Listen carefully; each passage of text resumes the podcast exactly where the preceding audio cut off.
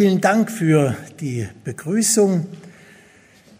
Ich lebe in Leipzig am Stadtrand. Ich gehöre zu dieser kleinen Ordensgemeinschaft der kleinen Brüder und zu unserem Lebensstil gehört es, so an der Peripherie am Stadtrand zu leben. Und für uns ist auch der Kontakt mit den Nachbarinnen und Nachbarn sehr wichtig. Und unser Viertel, das war ein großes Plattenbauviertel der DDR mit fast 100.000 Einwohnern, so Platte an Platte. Ähm, das ist immer mehr geschrumpft. Von 100.000 Einwohnern sind nur noch 50.000 übrig. Viele Leute sind weggezogen und wir waren so in einem sterbenden Viertel. Aber seit ein paar Jahren gibt es auch Zuzug. Denn bei uns gibt es hier günstigen Wohnraum und so sind in unserer Nachbarschaft Menschen angekommen, die geflüchtet sind, die vertrieben wurden. Und ich habe dann mit einigen Nachbarn Kontakt aufgenommen. Das waren Leute aus dem Irak. Wir haben ein bisschen gesprochen. Dann waren da auch Christen dabei und jemand hat mich dann eingeladen, kommst du mal zu uns zum Café? Und das geht ja im Orient immer sehr schnell, dass man eingeladen wird. Ähm, und dann war ich bei dieser Familie zu Besuch. Und wie das heute so üblich ist, wenn man dann da sitzt, da wird so ein Laptop aufgeklappt und es werden ein paar Bilder gezeigt. Und so wurde dann als erstes dieses Bild gezeigt, eine Kirche in Karakosch, Morbenan und Sara, eine Kirche, eine christliche, eine katholische, chaldäische Kirche, die in Karakosch steht. Und Karakosch, ich weiß nicht, ob Sie wissen, wo das liegt, das ist so 30 Kilometer ungefähr von Mosul entfernt. Dann das nächste Bild, das war die Einweihungsfeier dieser Kirche gewesen. Das Bild von der Erstkommunion in dieser Kirche von Karakosch. Und als wir dann über diese Kirche gesprochen haben, dann sagte dieser Mann, ja, der Architekt dieser Kirche, das bin ich. Ich habe diese Kirche gebaut. Und dann hat er uns Bilder von anderen Kirchen gezeigt, die er gebaut hat. Ist eine Kirche in Mosul. Ich habe noch nie so eine Kirche gesehen, ein Schiff, ein richtiges Schiff, die Arche Noah. Dann auch eine Kirche, die er gebaut hat, auch in Mosul. Und dann das nächste Bild zeigt dann, wie diese Kirche vor drei Jahren dann aussah, nämlich das Kreuz heruntergerissen, die Kreuzesbalken abgerissen, dann vorne ein großes Schild, das ist das Banner des IS. Die Kirche wurde vom IS verwüstet. Eine andere Kirche, die er gebaut hatte, wurde gesprengt. Er hat insgesamt acht Kirchen gebaut. Das ist die einzige, die dann noch steht und als Kirche bis heute genutzt wird. Mar Yusuf in Ankawa. Ankawa ist ein Vorort von Arbil, ein von Christen bewohnter Vorort. Arbil ist die Hauptstadt des autonomen Kurdengebietes im Norden des Irak.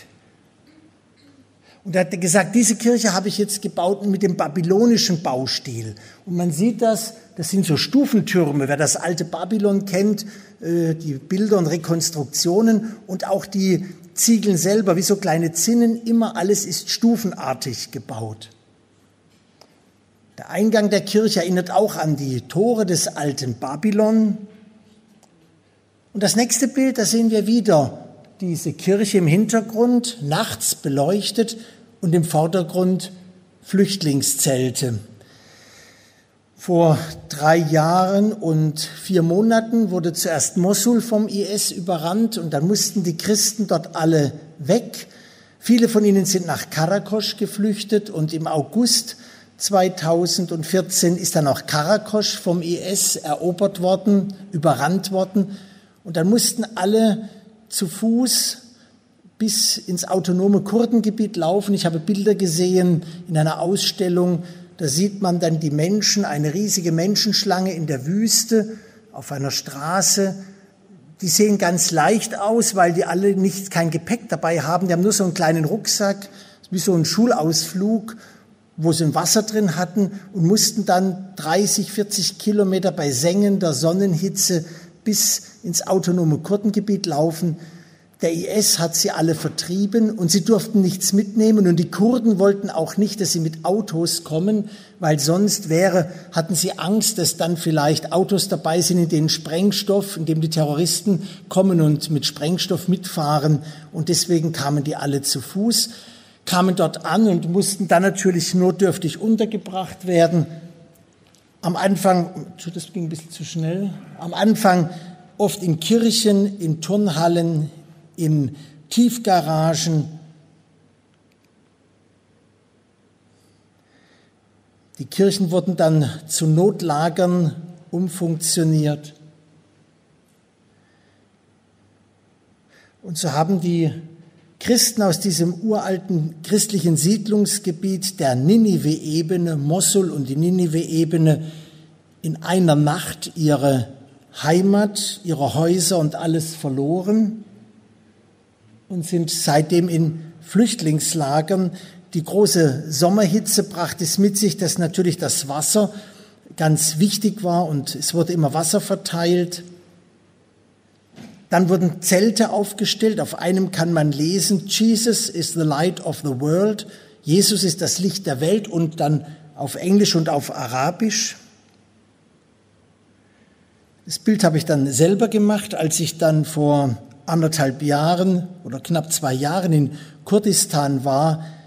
In der Zwischenzeit gibt es dann große Flüchtlingslager mit Containersiedlungen und Sie sehen schon, was das für eine Landschaft ist, eine wüstenartige Landschaft, kein Baum, kein Strauch, wo die Menschen ohne Perspektive oft leben. Ja, ich lasse vielleicht dieses Bild noch ein bisschen stehen, ein Bild, das auch zeigt, dass Menschen die Menschen, die vertrieben sind, so ihre Hoffnung im Glauben finden, dass sie darauf vertrauen, dass Gott sie auch in dieser schwierigen Situation nicht im Stich lässt. Ich habe diese Bilder gesehen und mir wurden viele Geschichten erzählt, die mich sehr erschüttert haben. Und das war dann ein Anlass zu sagen, ich glaube, es ist wichtig, dass diese Geschichten nicht vergessen werden. Und so habe ich sie aufgeschrieben, habe meine Nachbarinnen und Nachbarn besucht und möchte Ihnen heute Abend so eine Geschichte vortragen und dann ein bisschen noch auch die Hintergründe des Christentums im Irak und in Syrien beleuchten. Die hohen Zäune aus Stacheldraht glitzern im gelblichen Flutlicht. Die Sicherheitsmaßnahmen am Flughafen von Arbil wirken beängstigend und mir wird bewusst, wie explosiv die Situation hier ist. Glücklicherweise herrscht derzeit im autonomen Kurdengebiet Ruhe. Es könnte aber auch die Ruhe vor dem Sturm sein. Ein Blick aufs Handy. Es ist Samstag, 7. November 2015, 3 Uhr morgens. Nach zahlreichen Schleusen stehe ich endlich vor dem Flughafengebäude. Ich reibe mir die Augen. Nicht nur, weil ich mir gerade eine Nacht um die Ohren schlage, sondern weil mir noch vor drei Tagen nicht im Traum eingefallen wäre, in den Norden des Irak zu fahren. Was um Himmels willen hat mich hierher geführt? In der Ferne ein Wetterleuchten. Es ist November und in dieser Gegend fällt meist nur im Winter etwas Regen. Das dumpfe Grollen erinnert an Geschützdonner. Die Front zwischen dem autonomen Kurdengebiet im Norden des Irak und den Kämpfern des sogenannten Islamischen Staates verläuft unweit von hier. Seit Herbst 2015 rückt die kurdische Peschmerga vor, um der IS-Miliz die Stadt Sinjar wieder zu entreißen. Peschmerga heißt übersetzt, die dem Tod ins Auge sehen. Das habe ich nicht unbedingt vor. An einer Totenfeier möchte ich allerdings teilnehmen. Mich fröstelt ein wenig in dieser Nacht ohne Schlaf. Neben mir steht Yusuf, mein Nachbar, dessen Vater vor drei Tagen verstorben ist.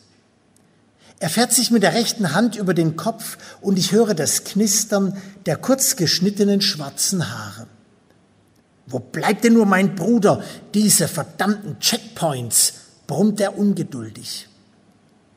Auch ich trete von einem Bein auf das andere. Es ist nicht kalt, aber ich bin ziemlich nervös. Warum bin ich hierher geflogen, in ein Land, das zu betreten das Auswärtige Amt warnt? Alles kommt mir so unwirklich vor in diesen zu frühen Morgenstunden. Heute findet die Totenfeier für Abu Yusuf statt, den Vater meines Nachbarn. Was hätte er darum gegeben, seinen Vater noch einmal lebend zu sehen? Vor zwei Jahren musste er den an Knochenkrebs schwer erkrankten Mann in Mossul im Rollstuhl zurücklassen, um das Leben seiner eigenen Frau und der beiden Kinder in Sicherheit zu bringen. Immer wieder äußerte er den Wunsch, ich möchte meinen Vater noch einmal sehen, bevor er stirbt. Einmal fragte er mich, Andreas, kommst du mit in den Irak? Wie man halt so fragt. Und ich antwortete, warum denn nicht? Ich komme mit, wie man halt so sagt. Doch jetzt ist aus den Floskeln ernst geworden. Ich stehe auf kurdischem Boden und trete fest auf. Nein, ich träume nicht. Endlich wieder zwei Scheinwerferkegel, die auf uns zurasen. Ein uralter Opel Astra bremst scharf und kommt direkt am Bordstein vor uns zum Stehen. Ein kräftiger, junger Mann mit struppigem Haar steigt aus. Yusuf läuft ihm entgegen und schließt ihn wortlos in seine muskulösen Arme. Immer noch schweigend lösen sich die beiden wieder aus der Umarmung. Was soll man auch sagen, wenn es für so vieles kaum Worte gibt? Angst, und Ohnmacht, Flucht und Vertreibung, der Verlust von Vaterhaus und Vater. Ich werfe meinen kleinen Rucksack in den Kofferraum. Jetzt begrüßt mich Bassmann mit einem kräftigen Händedruck.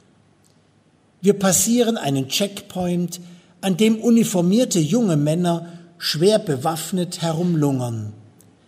Mit einer müden Handbewegung winken sie uns durch. Bald erreichen wir Ankawa, einen Vorort von Arbil, der vor allem von Christen bewohnt wird.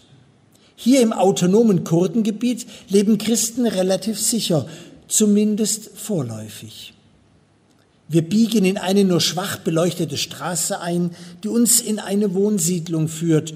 Haus an Haus, schnell hochgezogene Gebäude, alles im gleichen Stil. Der Wagen hält vor einer Mauer, an der ein großes schwarzes Plakat hängt.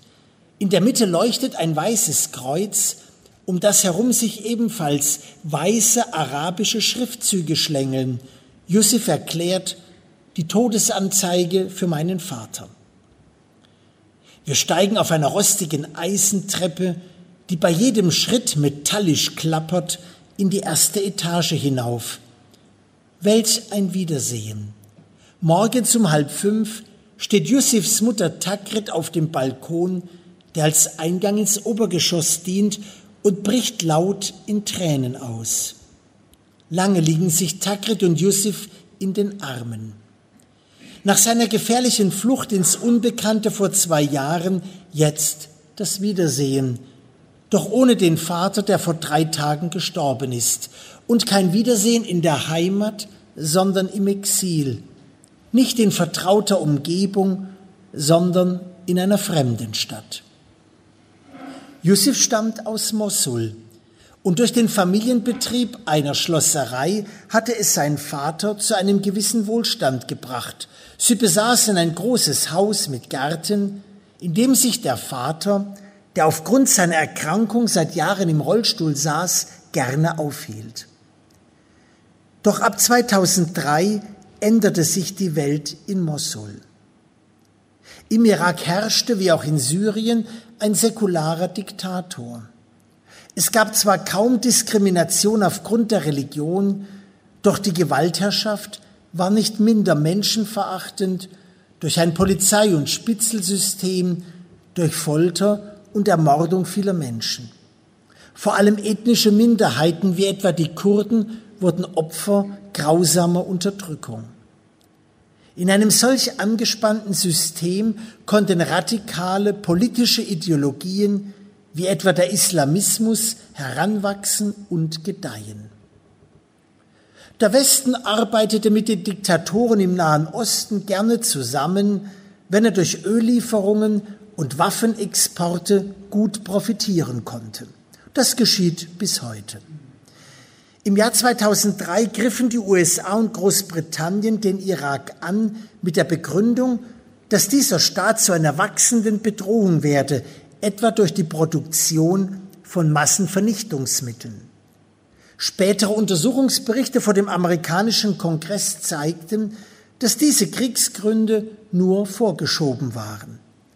Vordergründig ging es in diesem Krieg um die Entmachtung des Diktators Saddam Hussein und den Import von Demokratie, untergründig aber wohl um den Export von billigem Erdöl.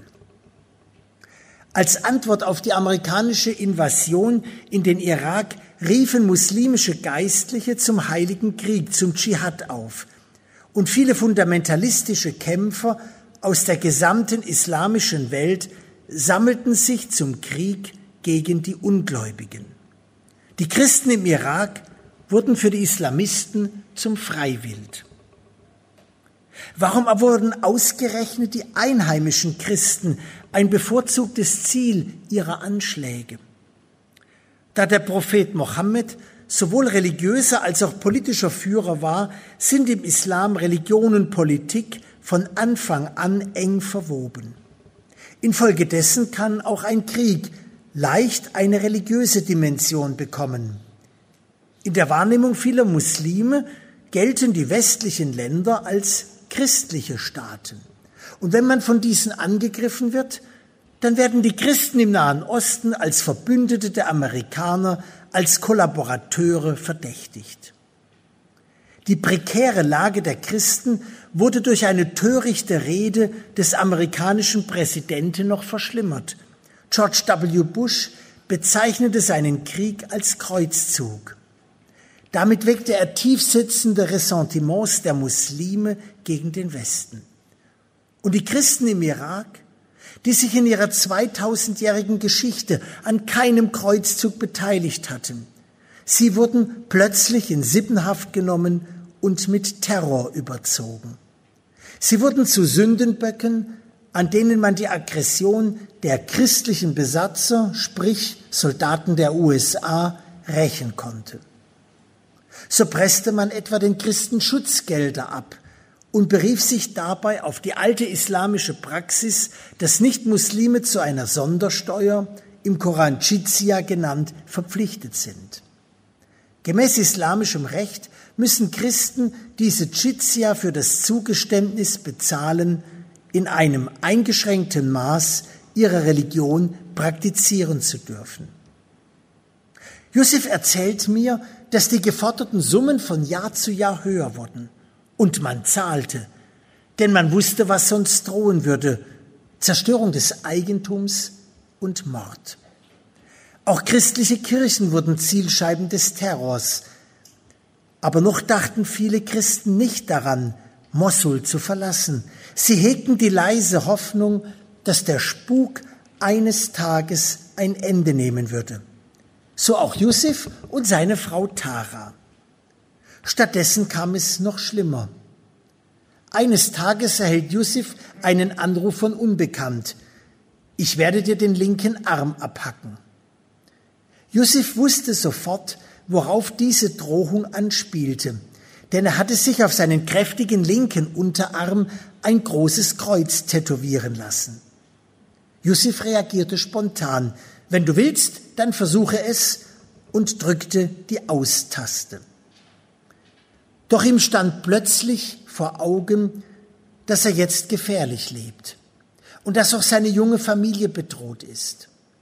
Er wusste, dass er schnell handeln musste. Hals über Kopf verließ er mit seiner Frau und den Kindern Mosul.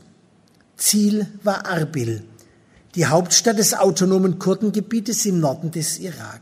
Dort war er zwar sicher, aber trotz langer Suche fand er keine Arbeit.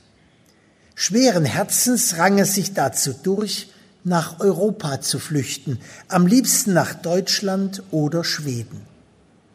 Die Flucht musste er allein antreten.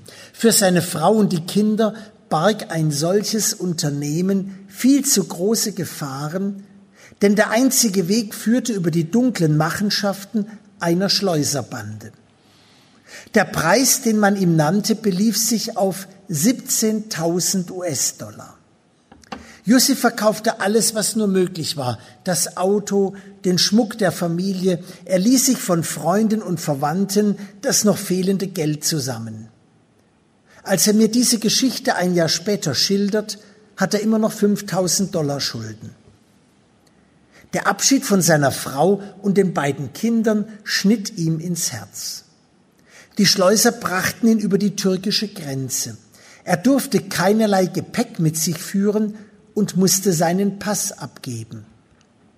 Nur mit der Kleidung am Leib wurde er in einem Geheimverlies eines Lastwagens eingepfercht.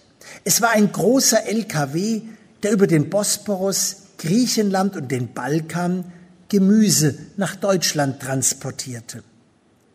Im Innern des Containers war direkt hinter der Zugmaschine eine doppelte Wand eingebaut. Der Eingang befand sich im Container.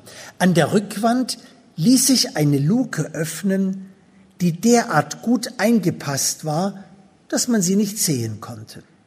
Yusuf zwängte sich durch diese Öffnung in einen dunklen Zwischenraum, der so schmal war, dass er mit seinen breiten Schultern nur seitlich angelehnt stehen konnte. Auf dem Boden wellte sich Schaumgummi zum Sitzen und Liegen. In einer Ecke stapelten sich Plastikflaschen mit Wasser und Packungen mit Keksen. Mehr war für die Ernährung nicht vorgesehen. Zwei Handteller große Luftlöcher im Boden sollten dafür sorgen, dass der hier Eingezwängte nicht erstickte. Die Notdurft konnte durch diese Löcher erledigt werden, jedoch nur während der Fahrt. Dagegen war bei jedem Halt absolute Stille geboten. Mit Herzklopfen hörte Yusuf, wie die Luke von außen zugeschraubt wurde. Jetzt war er eingesperrt in einem dunklen Kerker. Der LKW fuhr los und später hörte er, wie Männer den Container beluden. Sieben Tage und Nächte verbrachte Yusuf in diesem engen und lichtlosen Zwischenraum. Manchmal schlief er vor Erschöpfung ein, doch die Ängste peinigten ihn selbst im Schlaf. Was, wenn er in diesem Käfig ersticken würde? Oder wenn man ihn bei einer Grenzkontrolle entdecken sollte? Und konnte er den Schleusern trauen, denen er schon die gesamte Summe hatte aushändigen müssen? Würden sie ihn vielleicht auf irgendeiner einsamen Landstraße aus dem Verlies holen, um ihn umzubringen? Vor allem aber zerriss der Gedanke an seine Frau und die beiden Kinder, die er zurückgelassen hatte, sein Inneres. Einmal wäre es fast schief gegangen.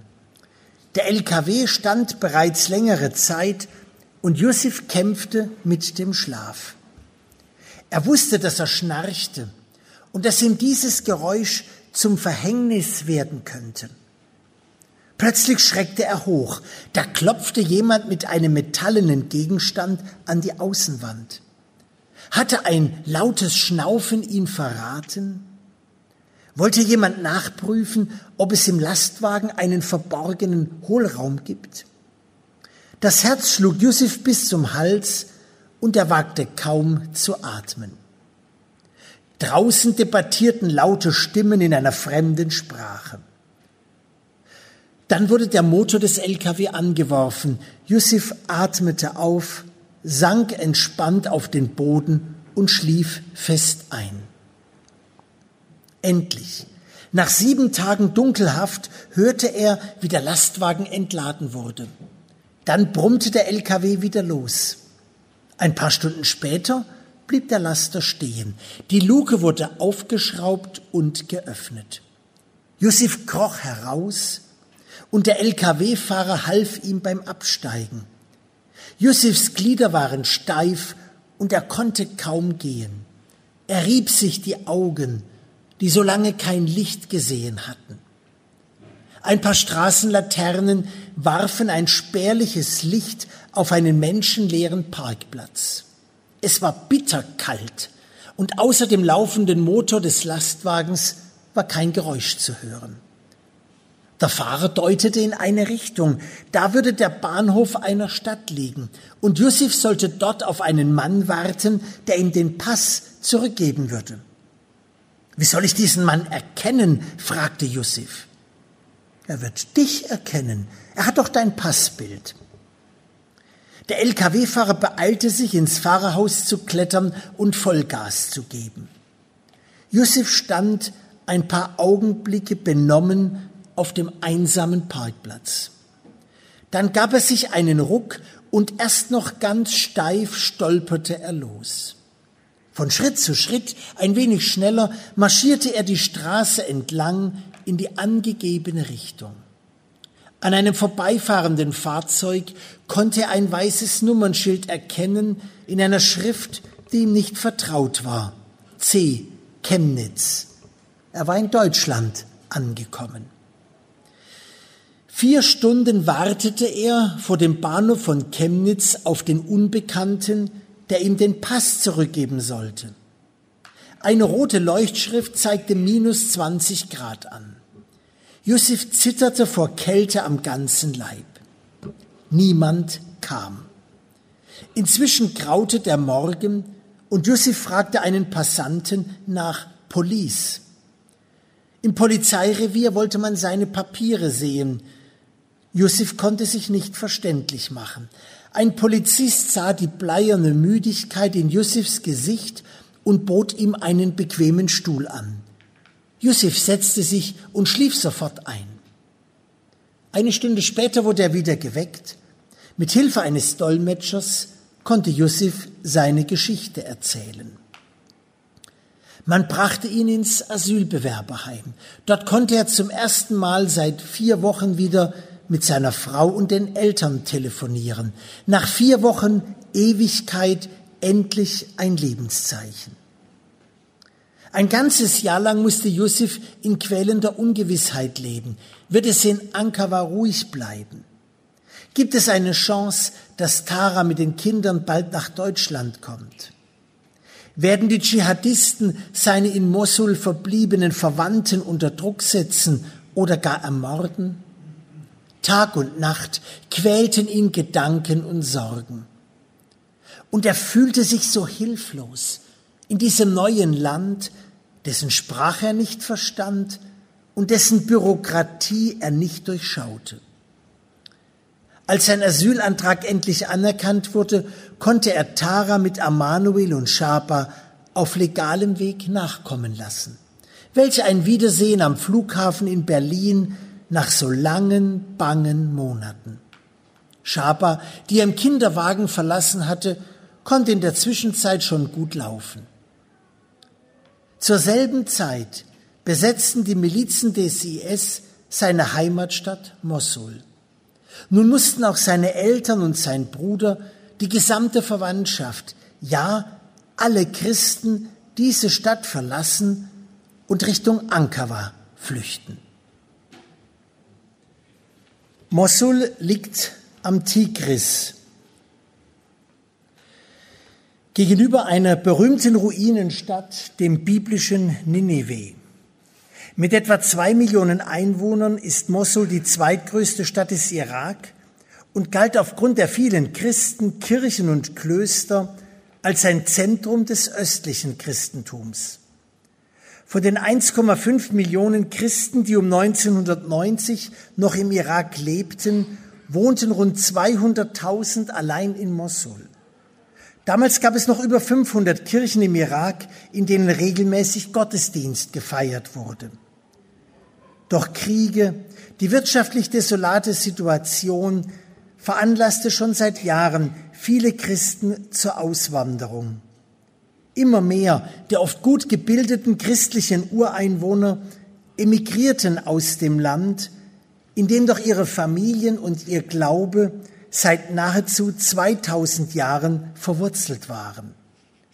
Dazu kam der wachsende Druck, den radikale islamistische Gruppen Salafisten auf die Christen ausübten. Al-Qaida, zu Deutsch Basis oder Fundament, war seit 1993 als loses Netzwerk islamistischer Organisationen entstanden, um eine feste Basis zur Verbreitung des Islam zu gründen. Nach dem Einmarsch der Amerikaner in den Irak feierte Al-Qaida in Mosul Hochkonjunktur.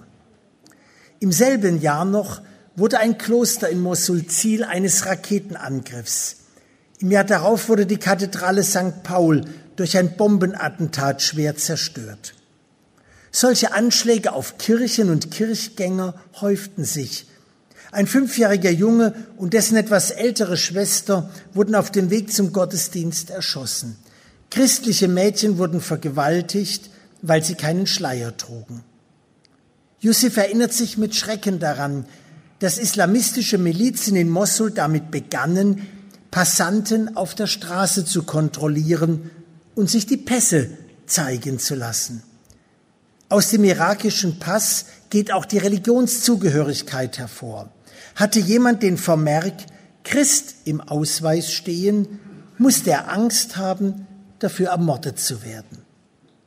Yusuf weiß von einem Bekannten, der sich vor den Dschihadisten gerade noch verstecken konnte. Dabei wurde er Zeuge, wie die Dschihadisten einen 14-jährigen Jungen namens Iyad kontrollierten. Allahu Akbar, Gott ist groß, schrien sie, du bist ein Christ, ein Ungläubiger. Der Junge erwiderte ruhig, ich bin zwar Christ, aber nicht ungläubig. Weiter kam Iyad nicht mehr. Die Islamisten packten ihn und ermordeten ihn.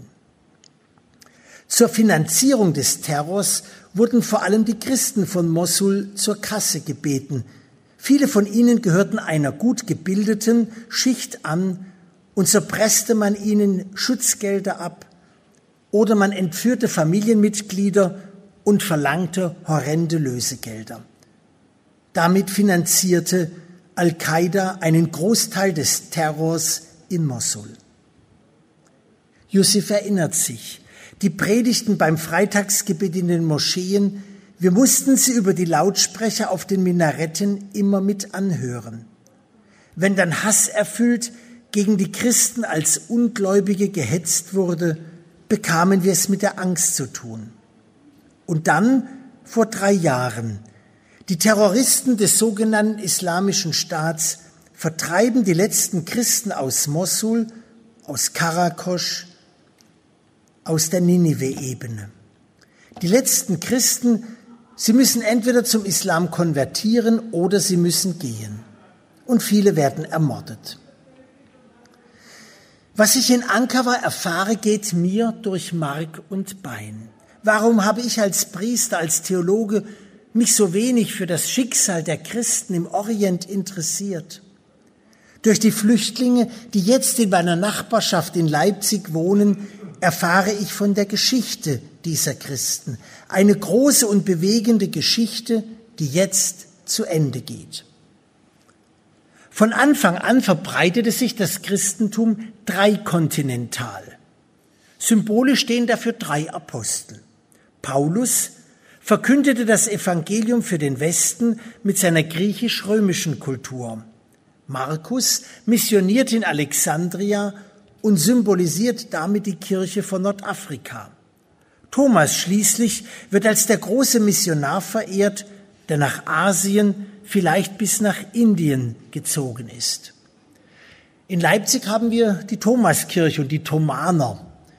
Es gab im 12. Jahrhundert einen fahrenden Sänger, Heinrich von Mehrungen, und der ist bis Indien gezogen, war dort bei den Thomaschristen und hat dort eine Reliquie des heiligen Thomas erworben. Vielleicht hat er es auch geklaut, keine Ahnung. Jedenfalls kam er mit dieser Reliquie nach Leipzig und trat dann dort in ein Kloster ein. Und seitdem heißt dieses Kloster Thomas. Kloster, Thomaskirche und Thomaner. Also selbst in Leipzig geht das zurück auf diese frühen Missionare, die bis nach Indien gezogen sind. Von jeher dienten die Handelsrouten auch als Nachrichtenwege. In kürzester Zeit gelangte das Christentum über die großen Verkehrsstraßen von Damaskus, über Palmyra nach Osten, nach Mari, Arbela und Basra. Die legendäre Seitenstraße führte von Antiochien über Buchara, Merv und Samarkand immer weiter in den Orient. Anknüpfungspunkte für ihre Mission fanden die ersten Christen, die oft jüdische Wurzeln hatten, in den weit verzweigten jüdischen Gemeinden von Mesopotamien. Viele Juden waren ja deportiert worden, nicht alle waren zurückgekehrt unter Kyros und so gab es immer noch viele jüdische Gemeinden überall im Zweistromland. Auch von Paulus wissen wir, dass er auf seinen Missionsreisen immer in der Wagenspur des Judentums unterwegs war. Er predigte zuerst in den Synagogen, in Ikonion, in Athen, in Thessalonich. Im Unterschied zu den Briefen des Paulus sind von den Aposteln, die nach Osten zogen, keine Schreiben an ihre Gemeinden erhalten. Daher wissen die wenigsten, dass das Urchristentum nicht nur in Ephesus, Korinth oder Rom Fuß fasste, sondern auch in Nisibis, Nusaibin heißt das heute, oder in Seleukia Ketisiphon oder noch weiter im heutigen Iran in Gondeschapur. Die Umgangssprache in Palästina, in der römischen Provinz Syrien und in Mesopotamien war aramäisch. Hätte Jesus in Damaskus gepredigt, wäre er dort verstanden worden. Aramäisch wurde zur Sprache des syrischen Christentums, das eine lange und große Blütezeit erlebte.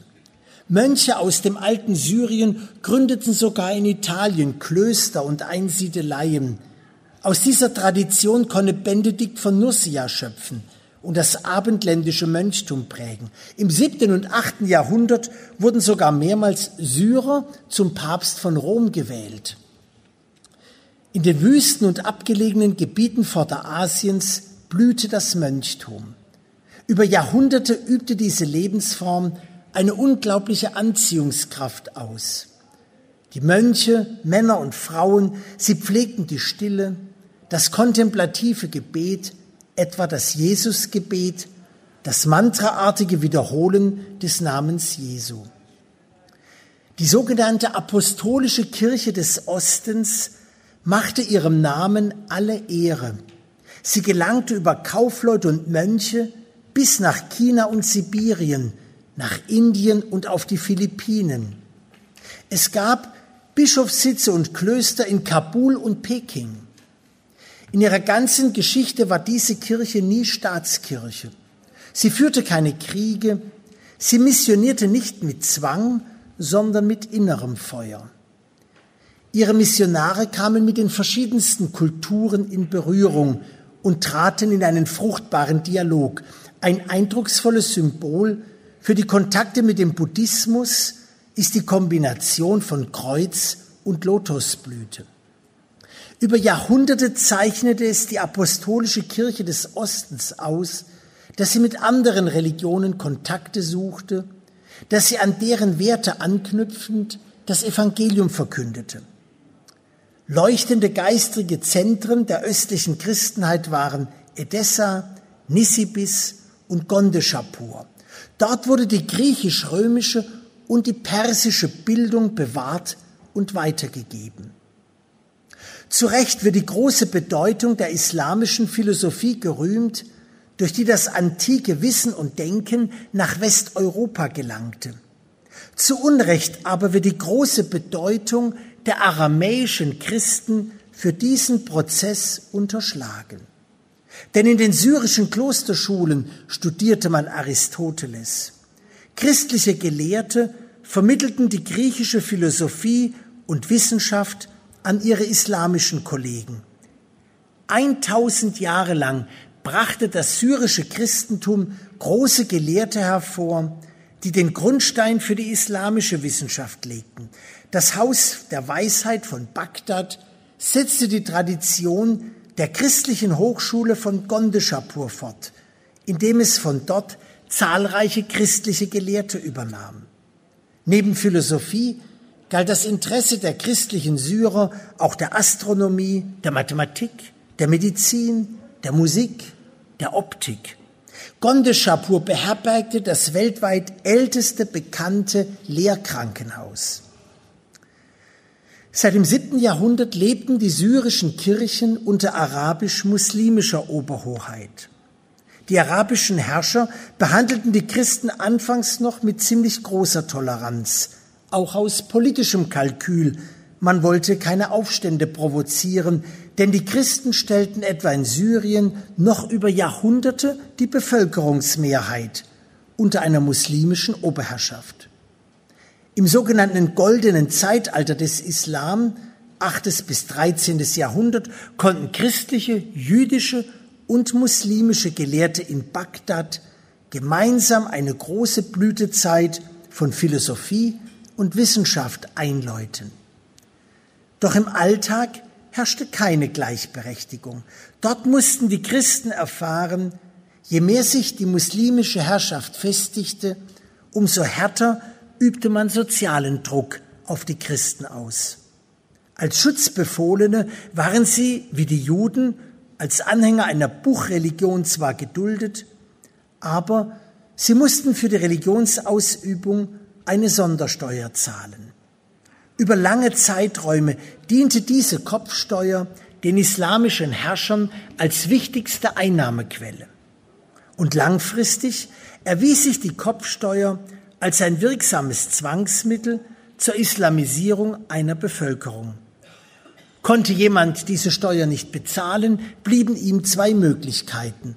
Zum Islam konvertieren, dann war er steuerfrei, oder seine Kinder wurden in die Sklaverei verkauft. War man in der Frühzeit des Islam dem Christentum noch mit Respekt begegnet, begann ab dem neunten Jahrhundert eine wachsende Polemik. Und es kam auch zu den ersten Massakern.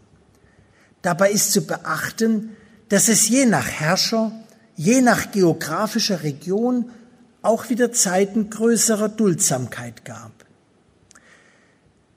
Trotz mancher bedrohlichen Entwicklungen stand die Kirche des Ostens auch im 13. Jahrhundert noch in großer Blüte, vor allem durch die Mission bis tief nach Asien hinein. Und diese lebendige Kirche erlitt um das Jahr 1400 ein jähes und gewaltsames Ende und zwar durch die Mongolen. Der blutrünstige Timor zerstörte viele Kulturen und auch die christlichen Kirchen fielen diesem Gewaltherrscher zum Opfer. Zahlreiche Bischofssitze wurden ausgelöscht, Kirchen in Asche gelegt, uralte Klöster mit kostbaren Handschriften gingen in Flammen auf.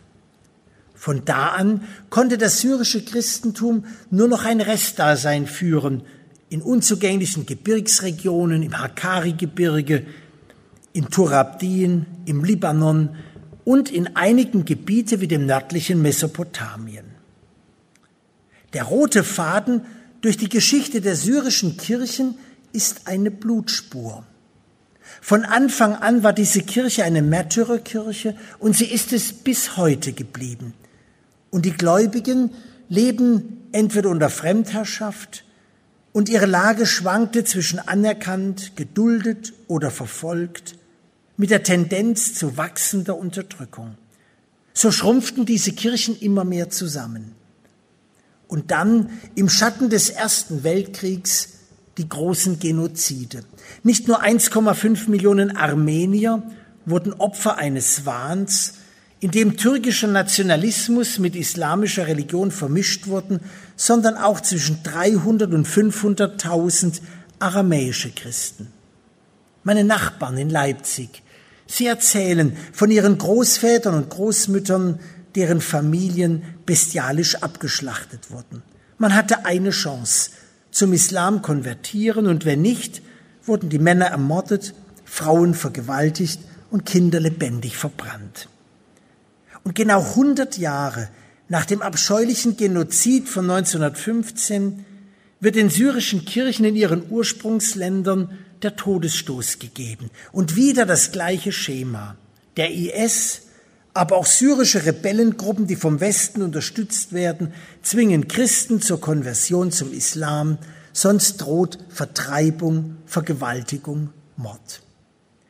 Die allermeisten Christen haben es vorgezogen, ihre Heimat zu verlieren, ihre Häuser, ihren Beruf. Ein Bischof in Arbil sagte zu mir, Sie haben alles verloren, nur nicht Ihren Glauben. Viele vegetieren in Flüchtlingslagern in Kurdistan, wo es keine Zukunft gibt. Einige haben das Risiko auf sich genommen, über Schlepper nach Europa zu kommen. Und jetzt sind sie meine Nachbarn in Leipzig. Navid Kermani hat in seiner vielbeachteten Rede anlässlich der Verleihung des Friedenspreises des deutschen Buchhandels im Jahr 2015 auf die Christen des Ostens aufmerksam gemacht, die von ihren westlichen Glaubensgeschwistern vergessen wurden. Er zitiert den syrischen Priester Jacques Murat, wir bedeuten ihnen nichts. Diese Ermahnung eines Moslems, dass wir Christen uns unseren bedrohten und bedrängten Glaubensgeschwistern zuwenden sollten, hat mich sehr aufgerüttelt. Vielleicht war der Westen auch viel zu lange gleichgültig gegenüber dem Schicksal der orientalischen Christen. Und so glaube ich, dass gerade diese Christen unsere besondere Solidarität verdient haben. Sie wurden weit zerstreut. Die Familien sind oft über verschiedene Länder verteilt. Jemand in Schweden, jemand in Deutschland, in Australien, Kanada, Neuseeland. Aber dort, wo sie bei uns sind, dort haben wir die Möglichkeit, auf sie zuzugehen. Wir sind sehr dankbar, dass heute Abend einige aus Karakosch hier zu uns gekommen sind. In Leipzig haben wir sie regelmäßig eingeladen, etwa das Friedensgebet in der Nikolaikirche zu gestalten. Und als sie dort zum ersten Mal das Vaterunser in der Muttersprache Jesu auf Aramäisch gesungen haben, dann war das ein tief bewegender Moment für uns alle gewesen. Es geht darum, sie wahrzunehmen, sie zu sehen und ihnen auch deutlich zu machen, ihr habt ihr einen Platz bei uns, weil uns verbindet der gleiche Glaube, ja mehr noch, der christliche Glaube, er kommt von euch. Ihr habt noch die Muttersprache Jesu bewahrt und ihr feiert diese alte Liturgie, ihr seid diesem Glauben treu geblieben, trotz langer, langer Probleme, Diskrimination, Unterdrückung und Vertreibung. Und das ist ein kostbarer Schatz, den sie mitbringen. In Leipzig haben sich die syrisch-orthodoxen Christen sind zum koptischen Gottesdienst immer gegangen und dann haben sie gemerkt, wir werden ja immer mehr syrisch-orthodoxe. Und so wurde jetzt in den neuen Bundesländern die erste syrisch-orthodoxe Gemeinde gegründet. Zunächst als Verein und dann in der Propsteikirche der neu gebauten feiern sie ihren Gottesdienst. Am vergangenen Samstag war das wieder. Und sie wollen jetzt auch ein kleines Gemeindezentrum und eine kleine Kirche. Und wie fast überall in Deutschland gibt es auch in Leipzig Kirchen, die nicht mehr gebraucht werden, die, denen die Gefahr droht, dass sie entweiht und abgerissen werden. Und so werden die syrisch-orthodoxen Christen in Leipzig eine kleine Kirche übernehmen und für ihre Bedürfnisse wieder herrichten und ein kleines Gemeindezentrum einrichten. Zugleich kann man von den Christen des Orientes viel lernen. Sie waren immer friedliche Menschen. Sie haben sich nicht an Kriegen und Kreuzzügen beteiligt.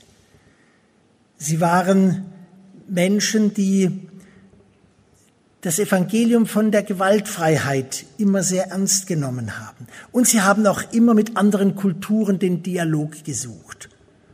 Und genau das braucht es auch heute bei uns, wo so viele Kulturen zusammenkommen, dass man sich interessiert und nicht mit Etiketten einander behaftet und sich abschottet. Und vor allen Dingen mit dem Islam ist dieses Gespräch unabdingbar. Wir wissen alle, dass der Islam eine sehr komplexe Religion ist, ähnlich wie das Christentum, dass es verschiedenste Strömungen gibt. Es gibt radikal fundamentalistische, aber auch gemäßigte und sehr offene. Und es wurde leider von der westlichen Politik mitverschuldet, dass genau die radikalen Kräfte gestärkt und hochgerüstet wurden. Begonnen mit den Taliban. Und es sind Länder wie Saudi-Arabien oder Katar, die mit Europa so eng verbündet sind, die ihre radikale fundamentalistische Version in alle Welt exportiert haben. Und Donald Trump hat natürlich als erstes Saudi-Arabien besucht und gewaltige Waffengeschäfte abgeschlossen. Diese vom Westen mitfinanzierte Radikalisierung des Islam hat zu den verheerenden Verhältnissen im Irak, in Syrien, im Jemen beigetragen. Und umso wichtiger ist es, dass wir mit den Muslimen Kontakte suchen, die für Offenheit und Toleranz eintreten. Auch wenn es vielleicht nur eine Minderheit ist, aber genau mit ihnen müssen wir im Gespräch bleiben. Sie brauchen unsere Solidarität. Ungezählte Menschen flüchten nach Europa, um dem Terror des Islamismus zu entkommen. Und der Großteil von ihnen sind sogar Muslime. Sie sind auf der Suche nach einer neuen Heimat, aber viele von ihnen auch nach anderen gesellschaftlichen Werten und politischen Systemen. Wenn es uns gelingt, sie zu gewinnen für Menschenrechte und Toleranz, für Demokratie und Religionsfreiheit, dann werden wir alle gewinnen. Und vielleicht noch ein Punkt.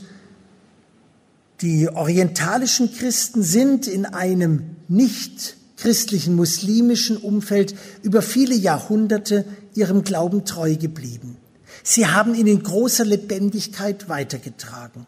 Und auch wir Christen in Europa, in Deutschland, sind in der Zwischenzeit in einer Minderheitensituation. Aber wir können lernen von unseren Glaubensgeschwistern aus dem Orient, dass man auch als Minderheit den Glauben zuversichtlich und treu leben kann. Wenn wir uns besonders für die orientalischen Christen einsetzen, dann nicht deswegen, weil Christen nur Christen helfen. Das würde dem Geist des Evangeliums widersprechen. Jeder, der in Not ist, ist nach dem Evangelium ein Bruder, eine Schwester und braucht Hilfe. Aber die orientalischen Christen brauchen deswegen eine besondere Solidarität, weil sie eine so bedrohte Minderheit sind. Und weil sie in ihren Heimatländern keinen Platz haben, keine Gruppe, die sich für sie einsetzt. Weil sie dort im Irak und in Syrien so bedroht sind und deswegen brauchen sie eine besondere Solidarität. Ich komme zum Schluss. Viele Menschen aus Syrien, dem Irak mussten alles aufgeben. Sie sind manchmal unter Lebensgefahr nach Europa geflüchtet. Unser christliches Fundament besteht darin, dass wir glauben, dass alle Menschen Kinder Gottes sind. Und dieses Erbe verdanken wir den Christen im Orient. Von dort kommt unser Glaube. Die Christen aus dem Nahen Osten haben alles aufgegeben um diesem Glauben an das Evangelium treu zu bleiben. Sie kommen aus der Heimat des Christentums und so erinnern sie uns an unsere eigenen Ursprünge und Werte. Und wenn wir sie aufnehmen, dann kann dieses Erbe auch bei uns vielleicht wieder neu fruchtbar werden. Und das könnte ein wichtiger Schritt sein, um in einer spannungsreichen Zeit unsere Welt ein bisschen menschlicher zu gestalten. Ich danke für Ihre Aufmerksamkeit.